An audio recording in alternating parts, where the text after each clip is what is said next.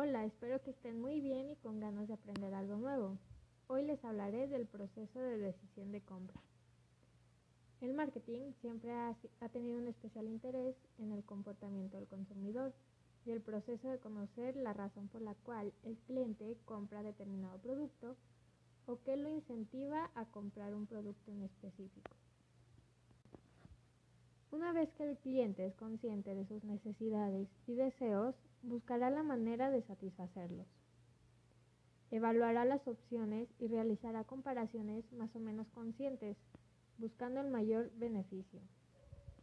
Hay algunas teorías que mencionan que el cliente busca información simplemente para justificar de manera lógica una compra que tiene su origen en la emoción.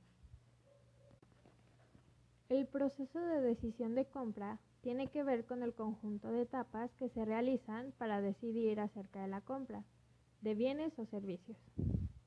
Según Kotler y Armstrong, el proceso de decisión del comprador consta de cinco etapas.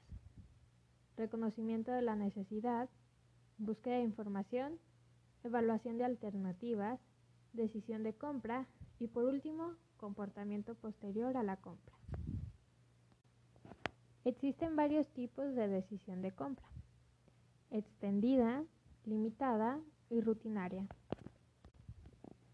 La extendida se da cuando el comprador reconoce una necesidad o deseo y busca la manera de satisfacerlo a través de una compra.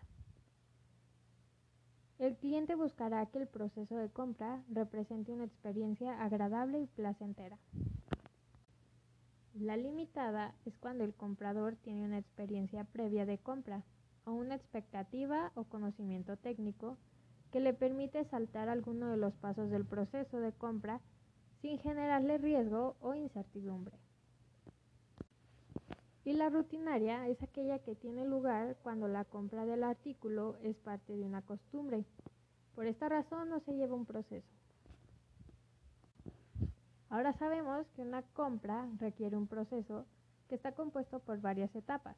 Esta compra puede ser de productos que compramos frecuentemente por impulso, bajo precio, la importancia que tenemos de comprar cierto producto, deseo, etc.